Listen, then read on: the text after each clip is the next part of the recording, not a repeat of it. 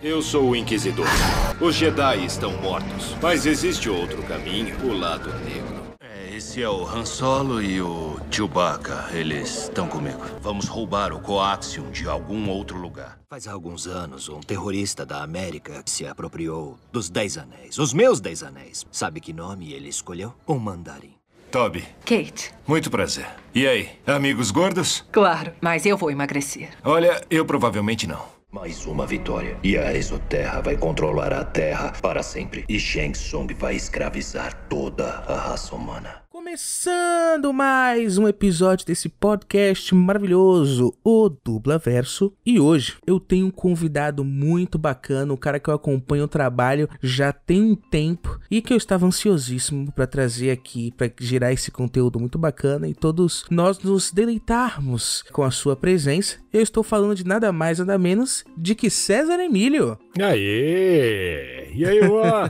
Beleza? Oi, pessoal. E aí, César, tranquilo? Tudo tranquilo? E por aí? tudo certo por aqui também. Eu queria estar te agradecendo agora publicamente, né, com a presença aqui também dos nossos ouvintes, de você ter aceitado esse convite, de você ter separado aí um tempo da sua semana para estar conversando com um simples fã. Imagina, é um prazer. E César, aqui no Dublaverso eu tenho o costume de sempre começar pelo começo. É um- uma boa estratégia.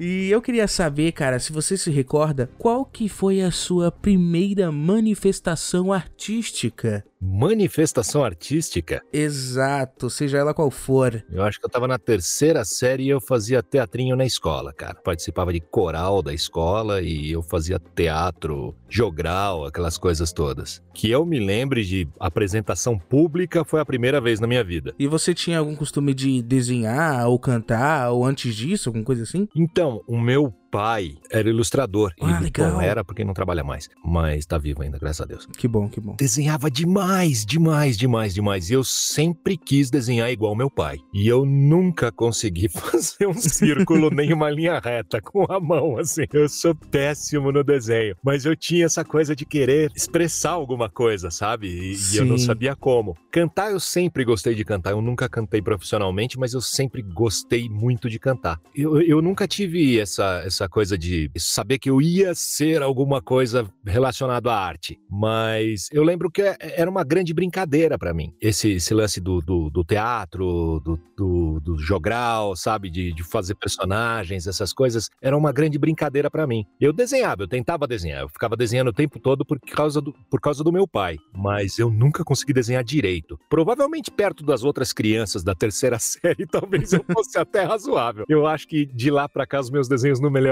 muita coisa. Começou assim, começou com essa brincadeira e a imaginação, né? Aquela coisa de eu tive amigo imaginário, sabe? Eu falava sozinho, eu ficava num canto sozinho inventando história. Sempre fui assim, sempre, a vida inteira. Até que eu descobri o porquê, né? Que legal que tu tinha essa influência dentro de casa, né? E eu queria saber, é, já que você também mencionou que não tava no seu radar fazendo nada relacionado à arte profissionalmente assim, você nunca imaginou isso. Então eu queria saber como que isso apareceu na sua vida, né? Porque todo mundo sabe que pra ser dublador precisa ser ator. E como que as artes cênicas apareceu na sua vida? Em que momento você se deu conta que era isso que você queria fazer, enfim? Eu tive um sonho na minha vida que era ser piloto de avião. E, e foi a única, eu acho que a única coisa que eu não fiz, assim, que eu, que eu não consegui correr atrás. Eu acabei, por influência do meu pai de novo, entrando na área de, de gráfica, em artes gráficas e tal. Ali, um pouco dessa, desse lado artístico aflorou, sabe? De, de eu fazia layouts e tal. E Ah, legal. trabalhava com imagem, com foto. Eu trabalhava com Photoshop na época que você tinha que explicar o que era isso para as pessoas.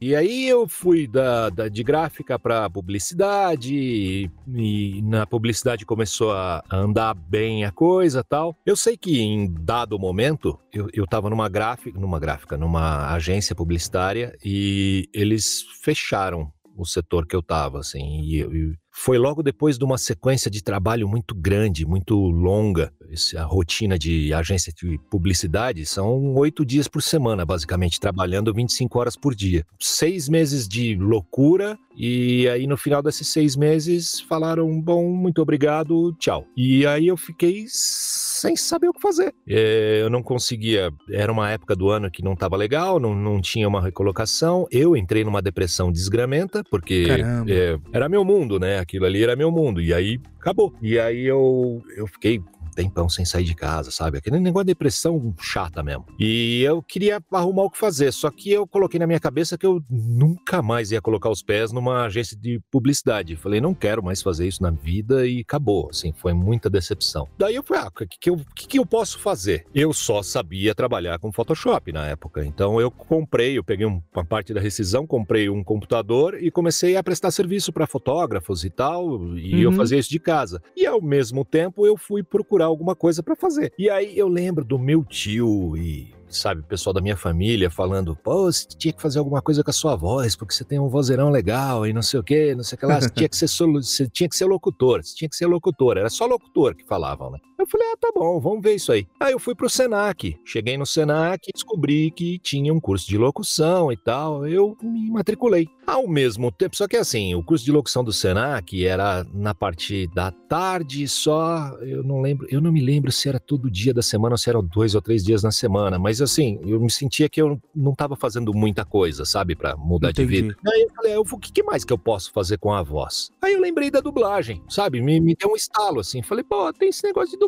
como será que é? Daí eu fui atrás de um curso livre porque você não podia fazer um curso de verdade e tal, porque ele é reservado para pessoas que já tinham DRT, atores Sim. e tal, tal, tal, que é uma especialização, basicamente, né? Então eu fui fazer um curso livre, tipo um workshop, assim, de um, era um, um, mês, eu acho, qualquer coisa assim, uma semana. Cheguei lá, eu falei, ah, vamos ver como é que é esse negócio aqui, eu não sei o que, que é tal. Aí eu fui para do Brasil, que era uma, uma escola da época, tinha só do Brasil na época, eu não sei se tinha Unidub já na época, mas eu acho que tinha também. Eu escolhi a do Brasil porque tinha esse lance do curso livre. E aí eu fui fazer um curso lá, eu fiz curso, eu, eu tive aula com o Hermes, tive aula com a Kate Kelly. E a Kate Kelly um dia virou para mim e me puxou de canto e falou: Cara, você precisa trabalhar com isso. Você precisa. E aquilo me incomodou, sabe? Eu falei: Poxa vida, eu não sei se estão só querendo me agradar, né?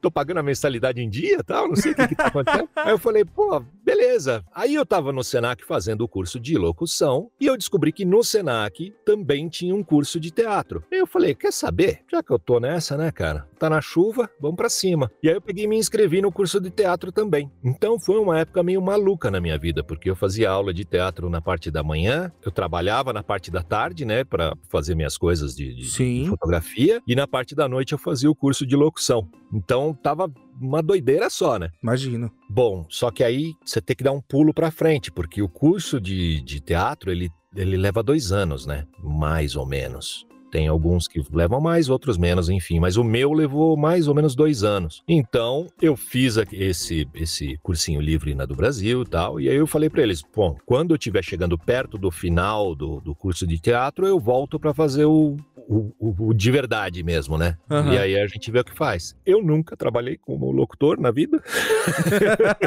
mas eu tenho um DRT de locução.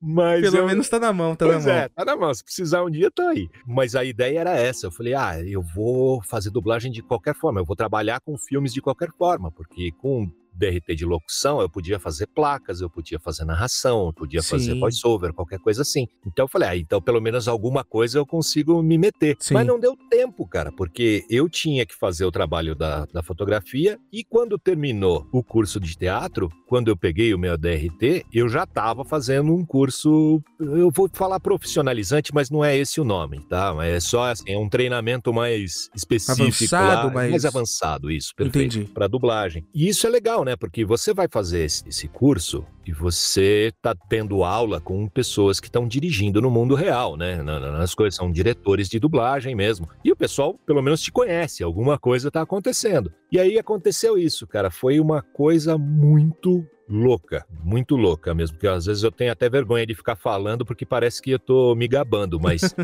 eu terminei o curso de teatro, peguei meu DRT, eu não tinha terminado o curso de dublagem ainda. A própria Kate Kelly, que tava, tinha me dado aula, ela foi para uma. Ela estava dirigindo num estúdio, me chamou para esse estúdio. Eu fui lá, gravei algumas coisas, fiz umas pontinhas e tal, não sei o quê. Lá nesse estúdio, ela me apresentou para outros diretores. Eles começaram a me escalar para trabalhar. O Hermes, que era dono da do Brasil, ele me chamou também para ir para um outro estúdio, para dubla vídeo. Me apresentou lá, pediu para eu gravar um registro, para eles gravarem um registro comigo e tal. E, cara, no, na, dois dias depois, o telefone começou a tocar. Naquela, naquela época era telefone tocando, não era WhatsApp, né? Aí uhum. o telefone começou a tocar. Você pode vir fazer uma escala aqui? Você pode vir fazer uma escala aqui? E daquele dia, que foi em algum momento do começo de 2008, 2009, aliás, dali para frente eu nunca mais passei um tempo sem dublar, assim, eu dublei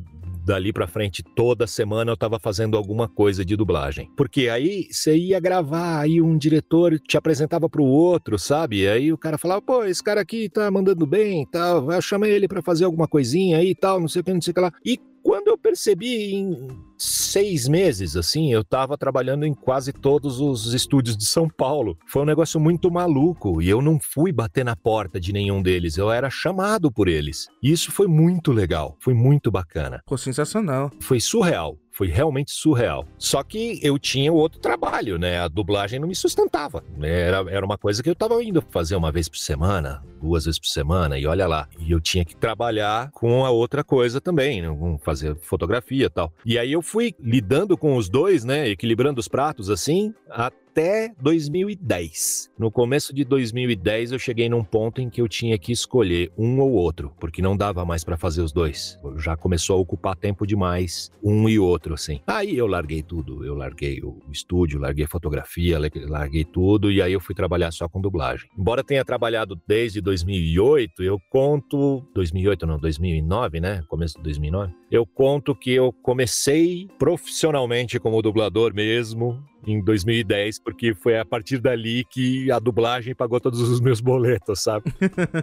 então, de 2010 a 2022, a gente tem aí 12 anos, né? Você uh, exercendo seu papel aí como ator, dublador. E foi muito legal a tua história, porque, né, mostra aí que, pô, tu, tu foi, correu atrás, foi reconhecido por isso, né? Então, por grandões, assim, pô, Kate Kelly, né? A gente não tá falando pois de qualquer é, um não aí. É. Não é qualquer é... uma mesmo. e, pô, vai a galera vai dando oportunidade, tu vai, tipo assim, conseguindo conquistar o teu espaço dentro do mercado, isso é sensacional, sensacional.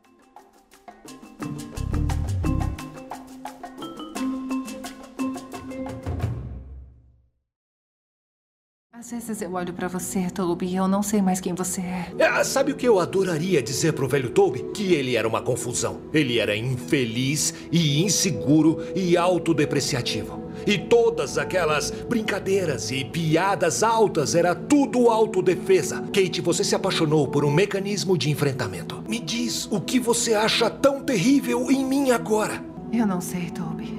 Está diferente.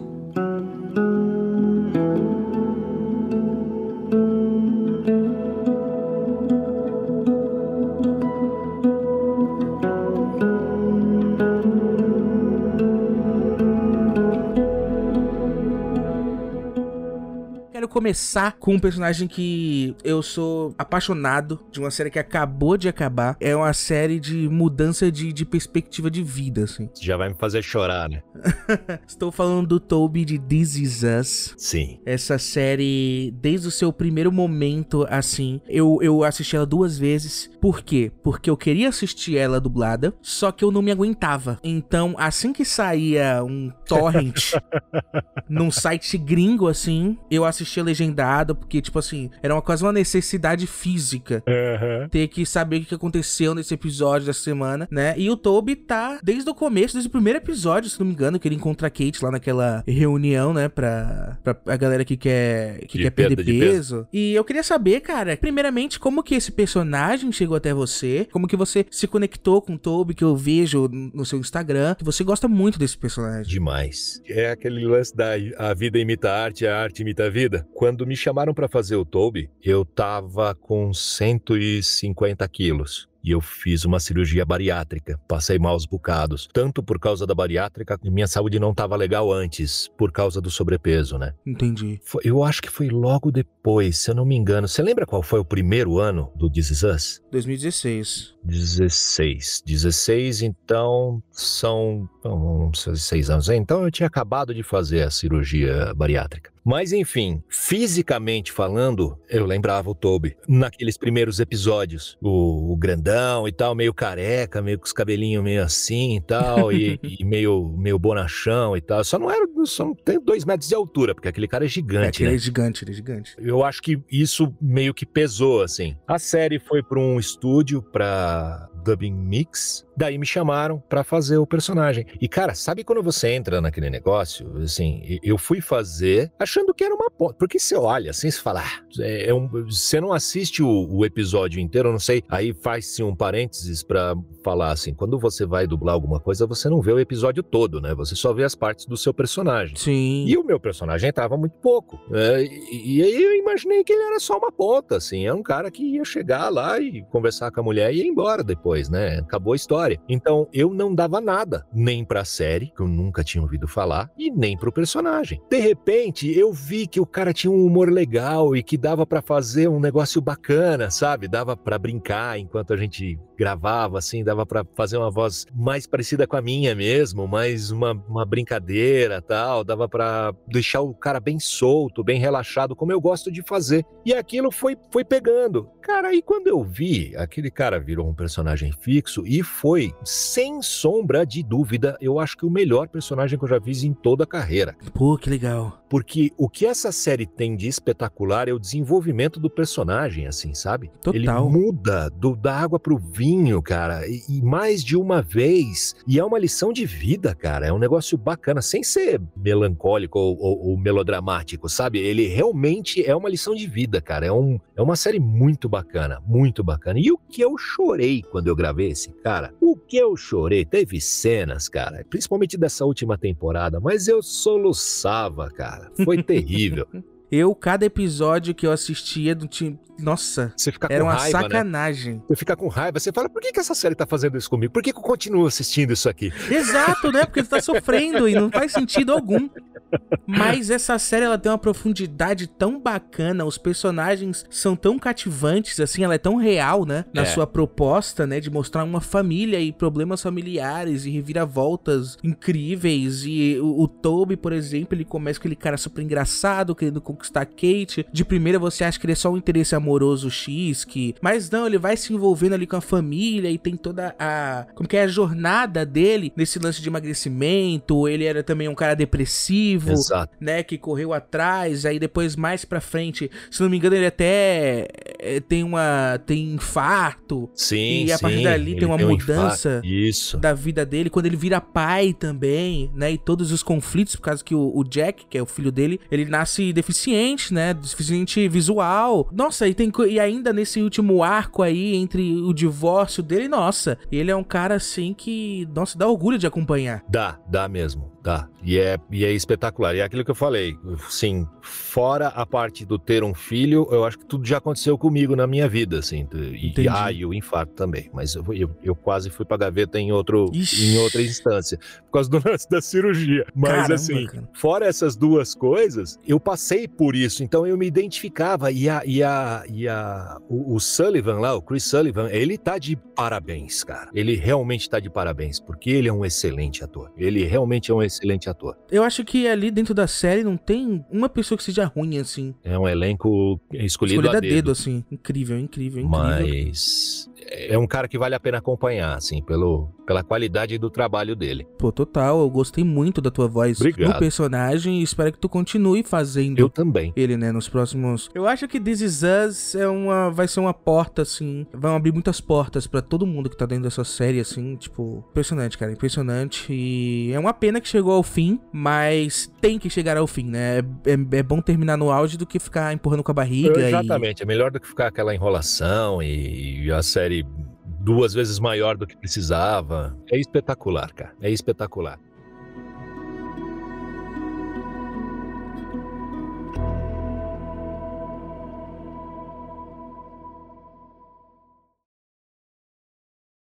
O meu verdadeiro nome é Wenwu. Somente ela me chamava assim. Com a morte dela, eu. Eu mergulhei nos estudos sobre a vila dela, a lendária Talo. Eu não encontrei a passagem secreta para acessar a vila, mas encontrei o que ela esconde. Para fazer o quê? Salvá-la de seu próprio povo.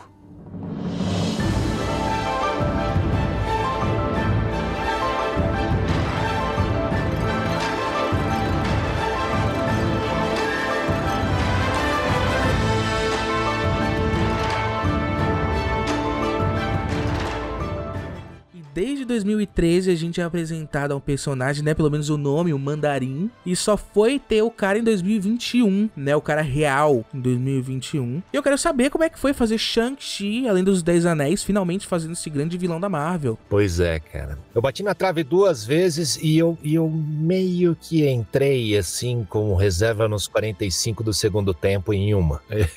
Porque eu, eu cheguei a fazer teste pro Jaqueta Amarela. Que quem pegou foi o Wellington Lima. Exato. Homem-Formiga. E aí eu cheguei a fazer teste pro. Eu esqueci o nome daquele cara do primeiro Doutor Estranho, o vilão. O ator é o Mads Mikkelsen e o, o personagem é o Kai Cilius. Exatamente. Eu cheguei a fazer teste para ele também, não peguei. Que ficou com o Marco Antônio que Abreu. Com o Marco Antônio, exato. O pessoal lá da, da TV Grupo falou assim: Ah, pô, mas você fez um teste tão legal que a gente vai dar um jeito de te colocar no, em, em algum personagem. E aí eu fiz uma ponta que ninguém sabia se ia virar personagem ou não. Que, que é o cara que, que conta pro Doutor Estranho onde é que é o. Camartage lá onde que ele conseguiu. Exatamente, onde ele conseguiu os poderes. É o que ele era um cara que ele era paraplégico, qualquer coisa assim. E aí ele conseguiu a magia, ele conseguiu aquele conhecimento todo para se curar. Anghorn, lembrei o nome do personagem. Eu me desapeguei do meu corpo. Eu pensei que minha mente era só o que tivesse restado, então eu pensei em enriquecê-la. O lugar que você procura se chama Camartage. Aí eu peguei e fiz esse personagem. Ele começa, aparece um pouquinho lá, conta umas coisas, e aí na, na cena pós-crédito o, o, Mordo vai lá e. E tira o poder dele, né? Arranca, ele definha todo. E aí ficou. Só que o cara não morreu. Não tem é, corpo. Tá lá, né? não tem corpo, não tem morte. Não tem morte, né? E é Marvel, então você não sabe o que vai acontecer. Por causa disso, eu não entrei em casting pra mais nada da Marvel, porque eles não. Eles não. A Disney e a Marvel, eles não, não querem repetir. Lógico, porque, né? A gente não sabe o que vai acontecer aí. E vai ser um problemão, porque não para de sair filme desse negócio. Daqui a pouco acaba o, o mercado de, de dubladores, né? Aí, no final das contas, quando apareceu o Shang-Chi, o Fábio, o Azevedo, falou: Olha, cara, eu vou te colocar num teste aqui. Eu não sei o que vai dar, porque você já fez um personagem, só que eu tô brigando com os caras porque o seu personagem ele era muito pequeno, era uma pontinha e você provavelmente não, ele nunca vai voltar. Não, não, não tem gancho para ele voltar. O gancho da, da, da cena pós-créditos tinha a ver com, com o Mordo, né? com, com, o Mordo, né? Não, não, não com você. É. E foi uma coisa que pelo menos no Doutor Estranho 2 nem foi explorado essa vilania dele, porque ele é outro Mordo de outro universo, Exato. nada a ver. Aí falou, cara, assim, eu vou brigar para te colocar lá porque é, eu acho que tem, tem tudo a ver e tal. Daí eu fui fazer o teste. Eu peguei o teste, mas também teve esse impasse. E aí, mas deixa, não deixa, faz, não faz e tal. Aí eu peguei e fui fazer. Aí eu fiquei super contente quando me ligaram e falaram, pô, você pegou o teste? Eu gritei, falei, beleza. pô, mandarim, falei, cara, esse cara vai ser o próximo Thanos. O cara é, o cara é demais. O cara é um vilão classe A, o negócio é coisa boa mesmo. Eu cheguei lá, metade do filme é falado em chinês, em mandarim, não é dublado, e a outra metade o cara tá morrendo. sendo engolido por um, um dragão. Eu achei um espetáculo fazer. Eu, foi muito legal, foi muito bacana. Eu, o resultado ficou espetacular com a galera toda. Com, Pô, ficou com, muito legal, ficou muito legal. Gabriel Noia, a, a Concepcion, né, que, que fez a, a, a É, menina. Priscila. é. Cara, ficou um espetáculo, cara. Ficou um espetáculo. Ficou tudo muito bacana. Mas dói no coração saber que você terminou na barriga de um, do dragão, né, cara? Cara, mas o, o Mandarim é um personagem que tem, tipo, acho que ele, no canon ele do MCU, tem uns, que, uns 10 mil anos, eu acho, né? Exato. E no, no, no próprio filme ele fala, né? Ele era um É, cara que, isso. pelo menos mil anos, ele era o, o homem mais poderoso do mundo, né? Eu acho que não terminou por aí, não, cara. Eu sei que eu assisti. Quando eu assisti o What If, eu fiquei pensando, vai que aparece. Vai que aparece alguma coisa, alguma realidade alternativa. Tem um tal de multiverso agora, É, né? Vai então, que. tipo assim. De repente tem um outro mandarim em outro universo, né?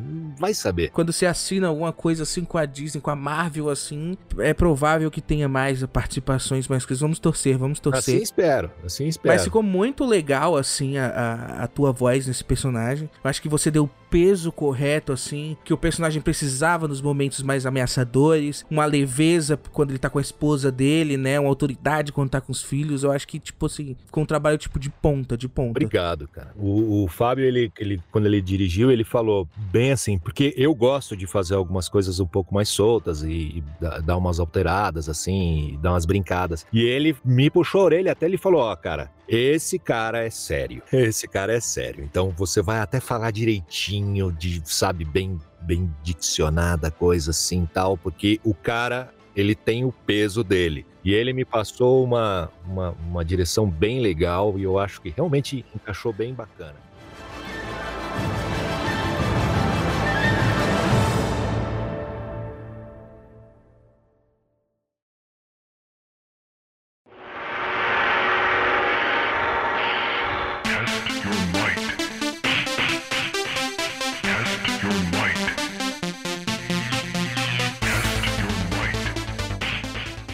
Localização de games, né? Mas vamos falar de Mortal Kombat no geral. Mortal Kombat, eu não sei se você tem familiaridade com videogame, você tem? Cara, Mortal Kombat, eu vou falar uma coisa para você. Lembra quando eu tava falando sobre idade? Sim. eu jogava o primeiro no fliperama. No fliperama, nossa. Mas dali pra frente eu não tive mais contato, assim. Eu não, não vi mais nada, não vi mais nada. Eu sabia que existia. Aí, quando saíram os filmes, obviamente eu assisti os filmes, até por uma questão de nostalgia. Assim, eu nunca fui aquele fãzão que sabe a história dos personagens e tal, ah, que sim, tem, sim. que acompanha tal. Isso eu nunca, nunca soube. Antes de ser Night Wolf, eu era um idiota chamado Nuvem Cinzenta. Os ancestrais deram-me o poder de Night Wolf, o lendário defensor dos Matoka. Round 1 Fight. Choose your destiny. Flawless victory. O Nightwolf apareceu a primeira vez lá no Mortal Kombat 3 e foi vindo assim. Como que foi a localização para você? Se você achou complicado, se como é que é? Quando eu fui fazer o Nightwolf, tiveram que me explicar quem era, porque eu, eu não sabia. Eu realmente não sabia, eu, eu não tinha conhecimento. Não foi um bicho de sete cabeças, porque a, o original que a gente escuta, né, que a gente segue, tava bem caracterizado assim, né? Então fica mais fácil de você entender o que tá acontecendo. Tava bem claro que você tinha que fazer, né? É, e aí a direção também também me jogou pro caminho, né? Legal. Falou, olha, é, faça assim, assado, tal. O cara é seguro, ele é um líder espiritual, assim, né? Uma coisa mais, uma presença, é quase como um, uma coisa que tá na moda agora, o avatar, né? Um avatar, ah, assim, sim, do, sim. Do, do, dos deuses e tal. Então o cara tem um, uma responsabilidade muito grande e tal. E ele dificilmente perde a calma e o cara sempre tá... Ele vai dar um esporro em alguém, ele dá um esporro com classe. Falei, ah, legal, gostei. Aí eu fui brincando com isso e realmente o original tava bem didático, assim, também. Então deu para seguir, não foi bizarro, como algumas coisas às vezes a gente faz, meio bizarras, mas foi legal, foi, foi bem bacana. E foi. Depois eu assisti. Aí tem, Maravilha do YouTube, é um ah, espetáculo, né, cara? Você entra lá e fala todas as cenas do Night Wolf. eu não precisei nem jogar, eu assisti todas as cenas que ele aparece. E eu achei ficou bem bacana também. E o Night Wolf é um personagem muito bacana, mas o Raiden é o Raiden, né, cara? O Raiden é mais legal, né? Fala a verdade. O Raiden é bem mais legal. Lord Raiden, temos que controlar a luta. Nós, deuses ancestrais, somos proibidos de interagir na guerra entre os reinos. É meu dever proteger o plano terreno, mas não posso salvar todas as almas nele. O sangue nessa lâmina é do seu ancestral, Hanzo Hasashi. Eu peguei dele no dia em que ele morreu. Se a usar, o espírito de Hanzo vai lutar ao seu lado.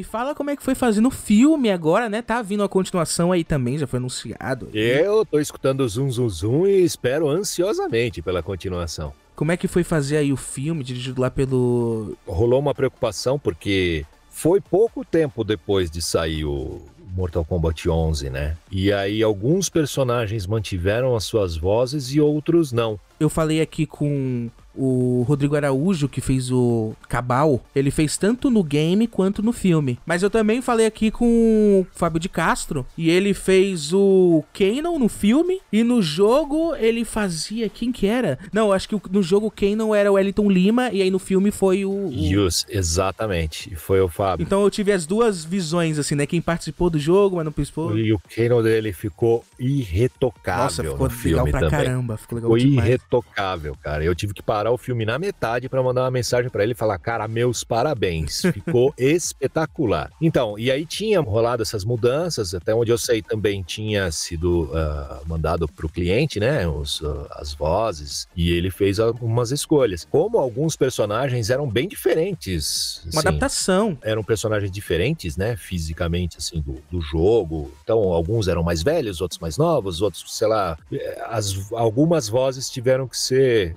pelo menos cliente quis acertar algumas vozes, até o próprio diretor também fez as suas opções, enfim. Mas sei que caiu o Raiden pra mim e eu eu achei muito legal. Eu achei muito legal. Mais bacana foi fazer o filme inteiro com ele falando assim, meio e no final, a última frase dele era, é, ele fala demais.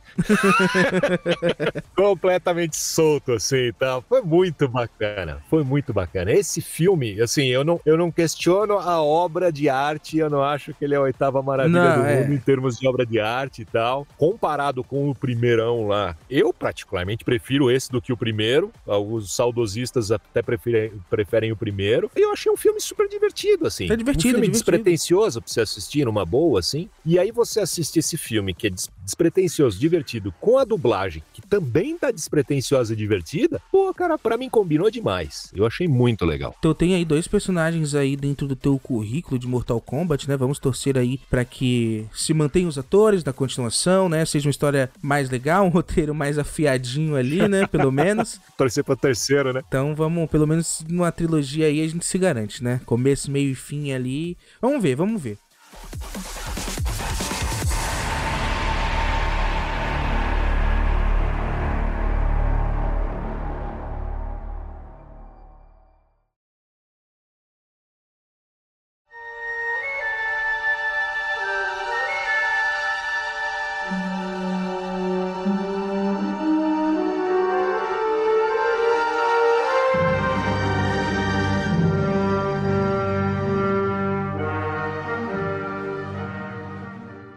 Dois personagens e dois personagens de uma franquia que eu sou apaixonado, uma franquia que eu decidi marcá-la no meu corpo. Estou falando de Star Wars, Guerra nas Estrelas, os mais antigos. Obrigado. E cara, você tem dois personagens assim, muito legais, completamente diferentes. Completamente. Primeiramente, a gente tem o Grande Inquisidor. Você sabe quem nós somos? Inquisidores. Sabe o que fazemos? Vocês caçam Jedi. Sabe qual é o segredo para caçar um Jedi, amigo? É a paciência. Os Jedi não conseguem ser diferentes. A compaixão deles deixa um rastro.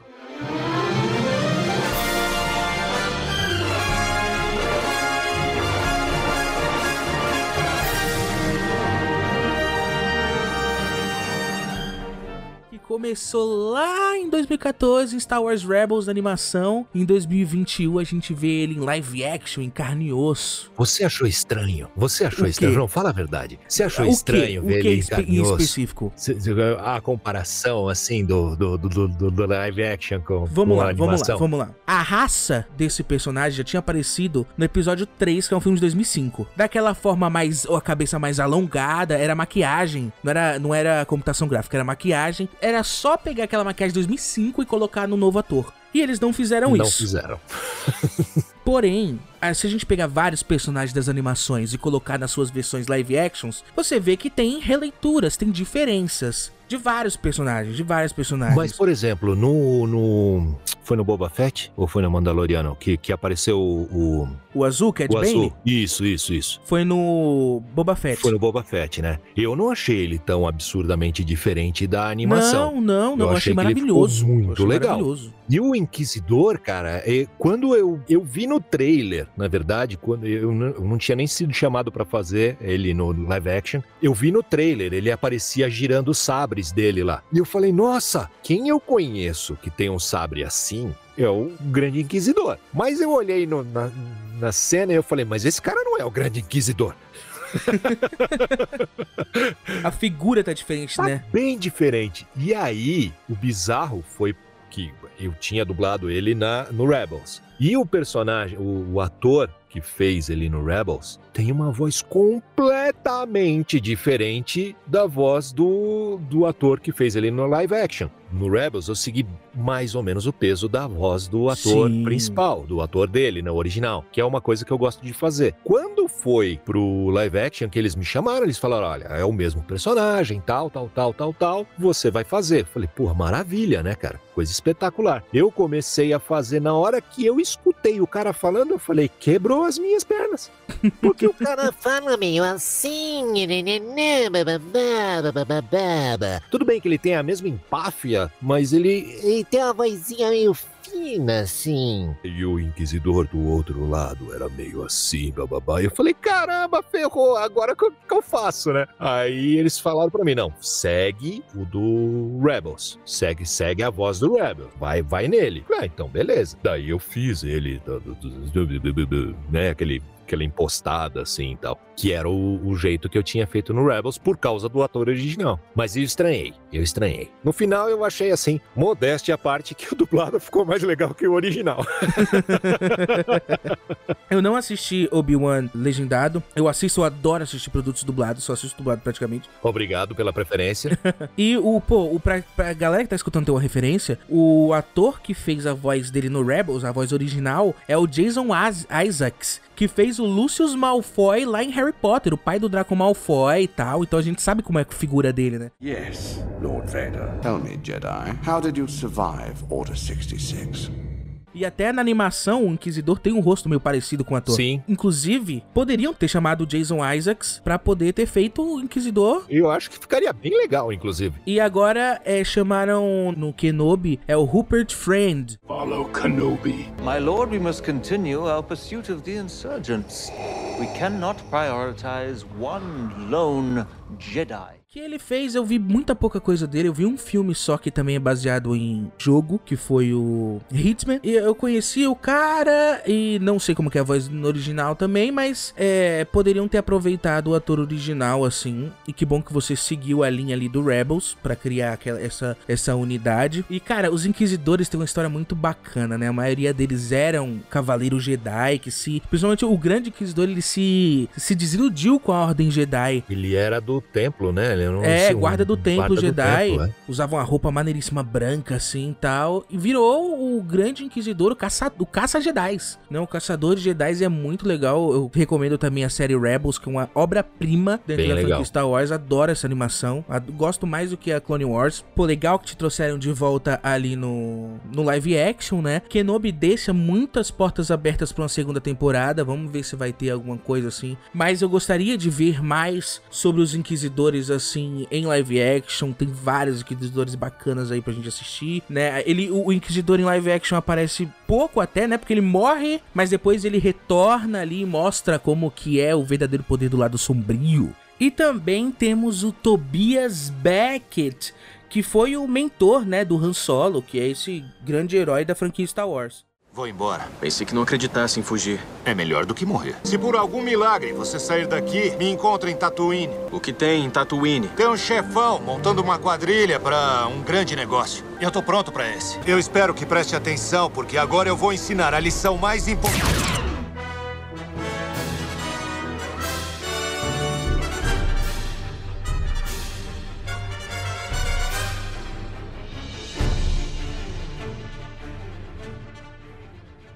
A gente tá falando do Woody Harrison, cara, Woody um Harrison. atorzaço. E o Woody Harrison foi, eu acho que, o terceiro filme dele que eu fiz. E foi bem bacana. Ali foi o, o ápice, assim, que eu falei, "Ah, cheguei no Star Wars.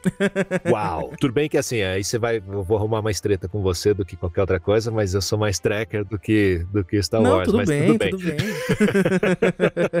Agora, o Tobias, porra, foi muito bacana e foi um desafio, né? Porque na época a Disney tava com uma segurança muito grande nas obras e, cara, eu basicamente dublei a boca do Woody Harrison o filme inteiro, porque eles anularam a tela inteira e só abria pra boca dele. Entendi. Quando ele falava assim. Foi meio desafiante por causa disso, assim, mas que foi bacana demais, foi. E eu achei que ficou muito legal também o final. Eu sou meio suspeito pra falar das coisas, mas dificilmente eu vou falar alguma coisa que tá ruim, assim. Pô, que legal, que legal. Eu, eu gosto desse personagem porque tem toda uma, uma mítica ao redor do personagem, né? Porque sempre teve aquele negócio do Han Solo é, atirar primeiro e foi o Tobias que ensinou a ele, né? Exato. Como que se age nesses. Ele que deu a, arma, arma, clássica do, do Han. Solo. E o filme meio que deu uma flopada e eu fiquei muito triste com isso, ah, cara. então, meu, sabe qual é o único problema desse filme? Pra mim, eu gosto muito desse filme. O único problema é que faz com que todas aquelas lendas que a gente conhece do Han Solo parece que aconteceu em uma semana. Pra mim, essa é a única sensação que eu tenho. Parece que tudo aquilo que a gente sabe do Han Solo aconteceu nessa uma semana e ele vai sustentando durante anos essa uma semana da vida dele que foi incrível. Eles deviam ter feito três filmes, né? Sabe aquela galera que posta foto de viagem durante meses, assim? São Sei, várias fotos. sei, sei. A viagem que foi ano passado Troca de e roupa só pra... cinco vezes no mesmo dia e fica espalhando as fotos por três meses.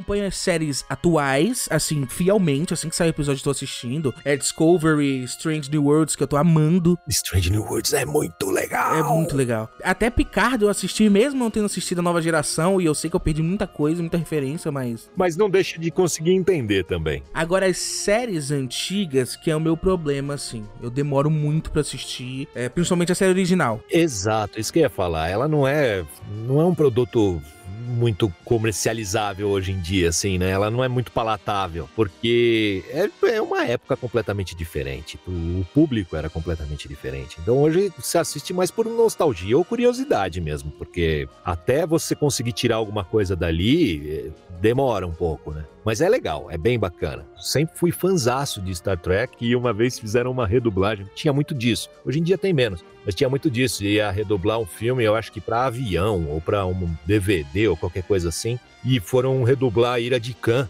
E eu fiz o Scott, cara. Me chamaram pra fazer o Scott. Falei, nossa, agora sim. Eu tô, eu tô na, no, no- no- na sequência perfeita, né, cara? Porque eu Star Trek, eu fiz Star Trek, Star Wars, eu fiz Marvel, porra, o que, que mais eu quero da vida? Sensacional. Pô, Scott, Scott original, Scott de Scott bigode. De bigode, bigodão. E o grandão ainda, o gordão. É, tal. é, é, que legal. E eu, se eu não me engano, foi uma dublagem que foi pra, pra avião na época, se eu não me engano. Pô, sensacional, sensacional. Ainda bem que tu respondeu a minha pergunta, que eu já ia perguntar se tu tinha feito alguma ponta, algum personagem em Star Trek, que eu fiquei curioso também. Eu cheguei a fazer ponta no Discovery, na, na série Discovery. Então, mesmo que tenha conseguido entrar no nosso cofre, o que a faz pensar que poderia sair daqui viva? Onde está sua está nave? trabalhando? E tem um. o- Tem o Rebels do Star Trek agora, né? Tem duas séries animadas. Tem Low Decks, que é desenho Lower 2D. Decks, que é meio Futurama. E o outro que chama. Prodigy. Prodigy. Prodigy. Isso. Eu tenho que assistir, esse ainda não comecei. Ele é basicamente o Rebels do Star Trek. Inclusive, eu faço um cara ali, que na tradução para português o nome dele é O Adivinho. Sem sinal do núcleo de dobra a bordo. Eu nunca vou chegar na frota estelar sem ele. Onde ele está? Aumente a força dos escudos e reinicie todos os protocolos de segurança. Devo preparar a ponte? Cuide da minha progenie para assegurar que ela não faça mais nada para inibir minha missão. Nós temos uma estrela para buscar.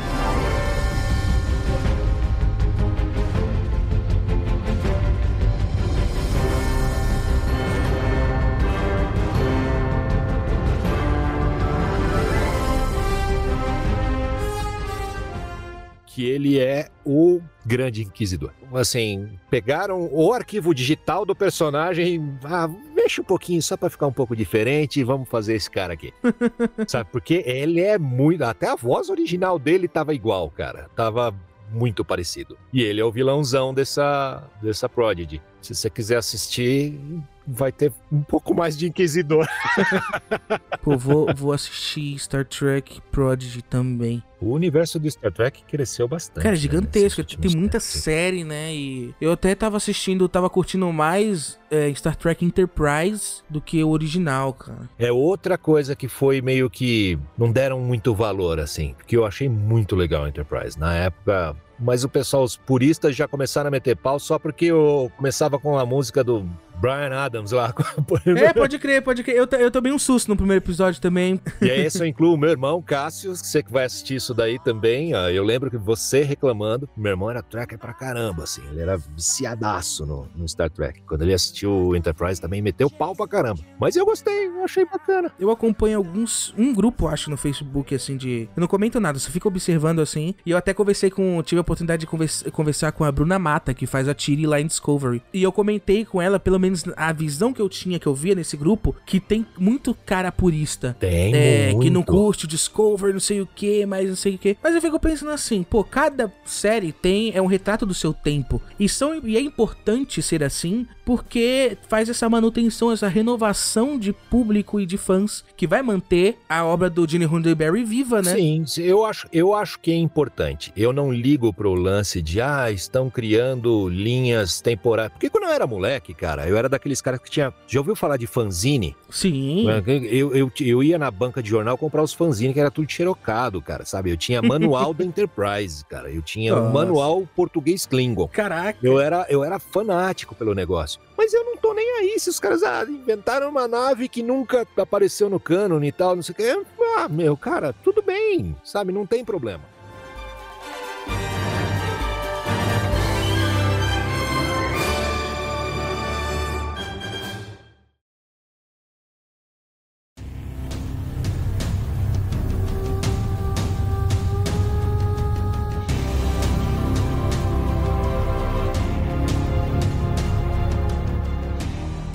Eu queria saber se tem algum personagem que tu curtiu fazer, que tu gostou de fazer, ou que as pessoas não comentam muito, ou que tu queria comentar assim. Eu tive sorte de fazer muita coisa bacana, assim. Muita coisa legal mesmo. Aí você pega, por exemplo, séries mais antigas, que nem a The 100. Foi bacana de fazer também, que era o Jarra, Pelonius Jarra. Atenção, prisioneiros da Arca. Vão ter uma segunda chance. E como seu chanceler, eu espero que vejam isso não só como uma chance para vocês, mas uma chance para todos nós. Principalmente a primeira temporada eu achei muito legal. Depois ela começou a entrar naquele problema que eu achei que ela vai esticando pra ganhar assunto e tal, e aí se perdeu um pouco. Mas a primeira temporada, eu como sou, eu sou meio nerd, não sei se você reparou. Não, sensacional, sensacional. Eu sou fãzaço de Galáctica. E eu achava a primeira temporada do The 100 muito parecida com Galáctica, com Battlestar Galáctica. Ah, uma outra série que eu fiz, e é uma série que durou bastante, que ela gerou filhotes, assim, ela tem acho que uns três spin-offs já, que era Power. Você não acertou o cara do dinheiro por acaso? Alguém te disse onde ir e quem atacar? Eu não vou te falar nada. Me fala quem planejou isso e eu solto você também.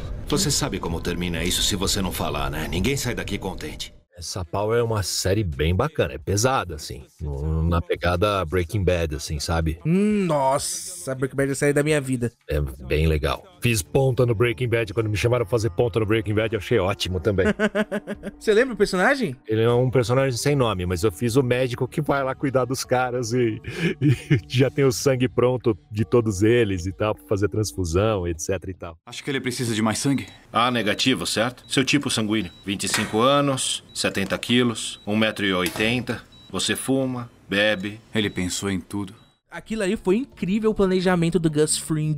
É, pois é. Aqui, ó, Dr. Barry Goodman. Ah, então provavelmente é o, é o personagem. Tem vários personagens que eu fiz em séries assim, que, que eram personagens menores, sabe? Teve uma série que eu fiz um ator muito bacana, que eu só fiz nessa série, chamava Cold Black, eu acho, que é uma série médica. Eu sou Jesse Salander e nos próximos três anos serei sua mãe. Sou o enfermeiro sênior do pronto-socorro e eu garanto que não há nada nesse hospital que a sua mãe não fique sabendo. Eu fiz o Luiz Guzmán, que era o enfermeiro-chefe do, do hospital. Eu achei bacaninha a série. Enfim, cara, e assim, Discovery, né, cara? Você coloca esses programas de reality show da Discovery, eu sei tudo de comprar e vender carro, de arrumar casa. Ah, e ouro também, eu sei minerar ouro também, que eu faço a febre do ouro. Os Pequenos Johnstons, que é uma série de com, com uma família de anões a grande parte do que a gente acaba fazendo mesmo no dia a dia, produtos diferenciados, né? Que você vai fazer um filme, você vai fazer um longa, você vai fazer um Marvel, você vai fazer um Star Wars, você vai fazer algumas coisas assim diferenciadas, mas ah, o arroz com feijão que eu falo, né? Quem, quem quem paga o aluguel mesmo, são essas séries, esses realities que você faz, essas séries policiais, esses coisas de assassinato, detetive, Diaba 4 que, que o pessoal tem de rodo aí, né? Gerando muita coisa. Tem um cara, ele era do Top Gear, é uma série que a Discovery fez desses programas de documentários mesmo, que lembram os documentários clássicos da Discovery, que eram realmente bons, né? O cara ia, ele vai atrás de coisas, obras gigantescas e as peças pequenininhas que fazem aqueles troços gigantes acontecer. Com o avião vazio, vamos checar o lendário espaço de carga. Dá para colocar 11 baleias azuis aqui. O que eu tô querendo dizer é que ele é gigante. Cara, foi uma das coisas mais gostosas que eu fiz nos últimos tempos, assim. Que é muito legal, é uma série muito legal, muito bem feita. O apresentador, que é o Richard Hammond, é muito legal de fazer. São programinhas assim que aparecem do nada, coisas despretensiosas, que às vezes você curte mais do que fazer um, um filmão, sabe? Mas é bem gostoso. É bem gostoso.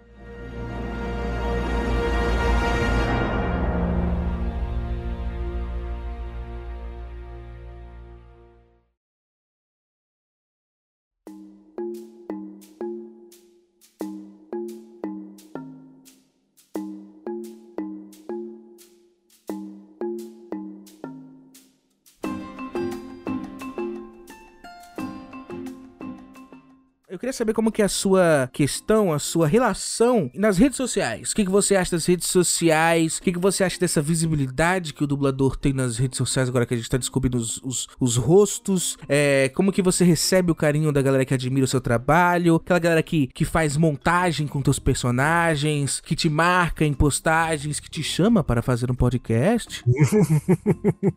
como é que é? Cara, tem dois lados dessa moeda, sabe? É uma faca de dois gumes. Eu acho muito bacana você ter esse contato com as pessoas, você ter esse, esse reconhecimento. Porque a profissão do dublador é um negócio meio, meio anônima mesmo, né, cara? Você tá lá atrás. Se você contar quantos dubladores existem, sabe? Quantos realmente estão trabalhando e quantos realmente são reconhecidos tem uma porcentagem muito pequena, sabe? E o, o, resto tá trabalhando todo dia e, meu, você vai comprar pão e ninguém sabe quem você é. E, e assim, eu particularmente até acho isso bem bacana, porque eu sou um cara meio tímido tal, eu não.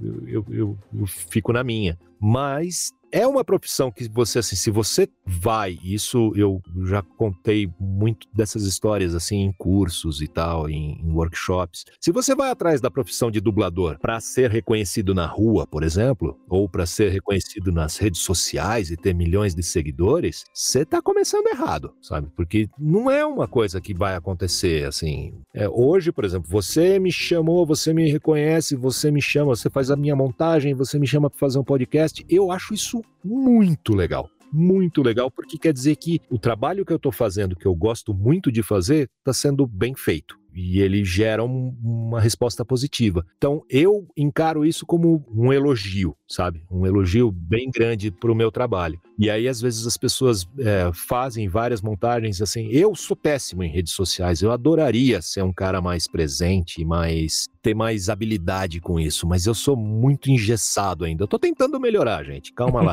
mas eu sou muito engessado com isso ainda. Então às vezes as pessoas me marcam e eu, tudo que eu consigo fazer é ficar repostando no meu stories lá do, do, do, Instagram e tal, e, sabe, repostando, besta falar isso, né? Mas repostando o post da pessoa, que é uma forma também de, olha, vão lá ver o canal da pessoa aí, da, a página da pessoa, porque ele tá me, me prestigiando. Eu não, não, não tenho muito contato. E assim, eu não, eu não sei criar um conteúdo tão bacana assim. Eu até peço ajuda para quem quiser, entra aí no meu Instagram, entra no meu Facebook, me manda umas mensagens e fala para mim, olha, você tem que fazer isso, isso, isso, eu vou tentar fazer, porque eu, eu realmente sou meio, meio travado nas mídias sociais. O lado ruim é que grande parte, assim, se 10 eu recebo 10 mensagens, 7, talvez 6 e meia sejam mensagens do tipo: Ah, não, oi, a minha mãe gosta muito do This Is Us. Fala um oi pra ela com a voz do Toby, não sei o que, não sei o que lá, não sei o que lá. Sabe? Isso é um negócio ruim. Você fica até meio sem graça, que eu respondo para as pessoas que falam isso para mim e falo, gente, é, eu agradeço muito o reconhecimento, mando um beijão para sua mãe, mando um beijão pro seu namorado, feliz aniversário,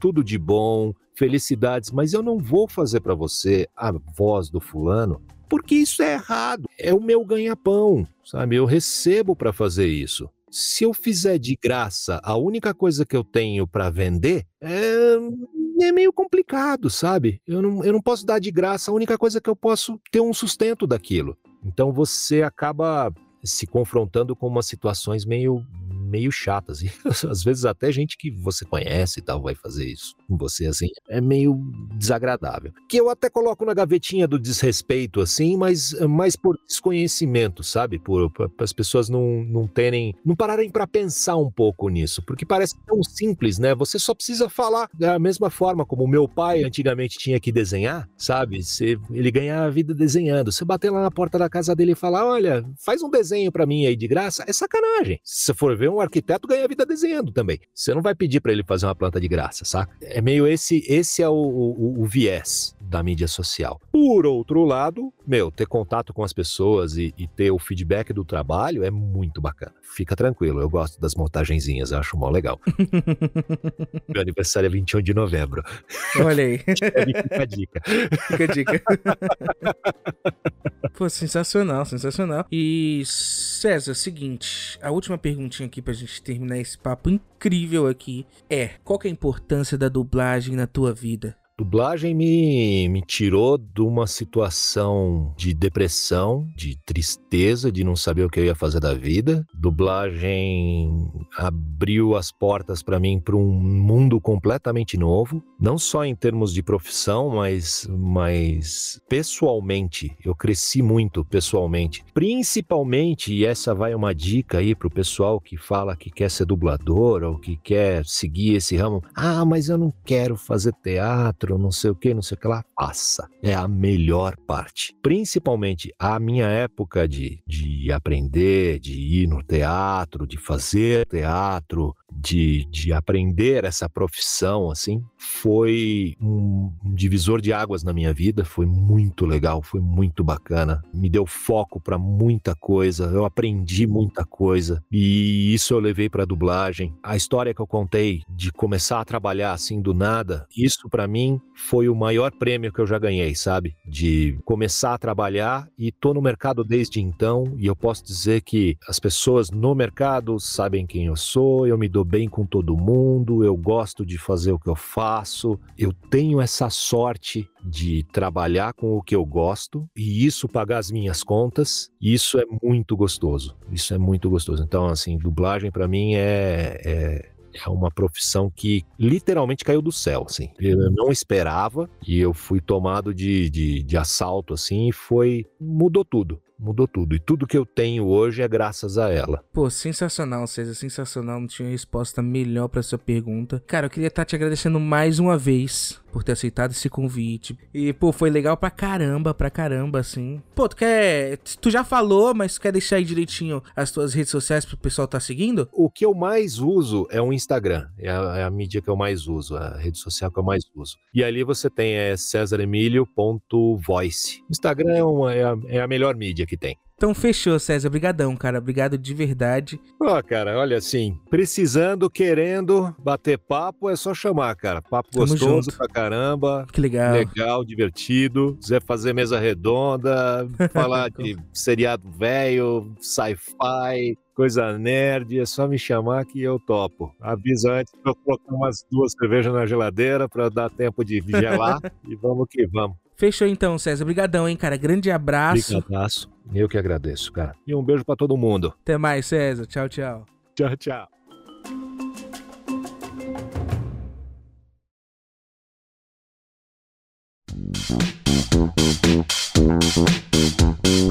Obrigado mais uma vez a quem escutou esse episódio que foi sensacional. Mais uma vez, não se esqueça de seguir a gente nas redes sociais e também não se esqueça que temos diversas plataformas aí onde o Dublaverso está agregado. Então você pode escutar qualquer episódio em qualquer agregador aí que a gente tá lá presente. Então, mais uma vez, obrigado e até o próximo episódio. Thank you.